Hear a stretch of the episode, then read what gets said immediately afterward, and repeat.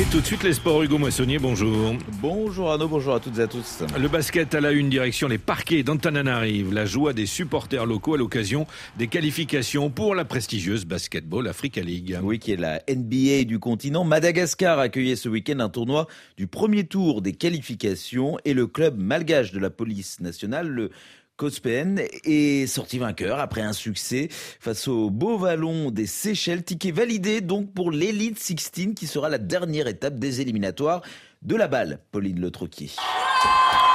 Les supporters du COSPN affichent leur confiance. Leurs champions nationaux font la course en tête face aux Seychelles depuis qu'ils ont ouvert le score. À peine le coup de sifflet final retentit, Régine projette déjà son équipe très loin dans la compétition. Jusqu'au dernier top là. On veut gagner le dernier top de ce tournoi-là en balle. La saison dernière, l'équipe avait déjà été qualifiée pour l'Elite 16 avant d'être éliminée juste aux portes de la compétition. L'objectif cette année, explique Julien Chéniaud, coach du COSPN, aller plus loin et se hisser aux côtés des poids lourds de la compétition, les six clubs qualifiés d'office à la Basket Africa League. Nous, on souhaite, depuis que j'ai commencé avec le COSPN, les emmener dans le top 12 africain. Et, cette année, on a, on a travaillé dur et je pense qu'on a travaillé plus que les autres. On va aller jusqu'à Kigali, je, le souhaite.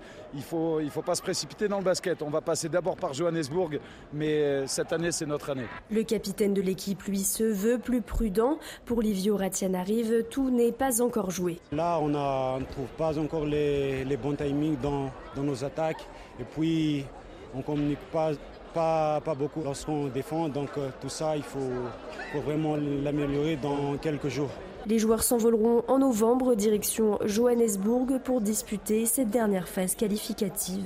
Pauline Troquier, Antananarive, RFI. Un autre tournoi du premier tour de qualification de la balle à suivre ces jours-ci à Yaoundé avec euh, les premiers résultats, les premières victoires d'espoir du Gabon et des FAP du Cameroun. Le vélo et le dénouement hier du Grand Prix Chantal Biya au Cameroun. Ce qui nous permet de rester à Yaoundé où l'Algérien Yassine Hamza a été sacré à l'issue de la cinquième étape. Son capitaine, Asdin Lagab fait le bilan.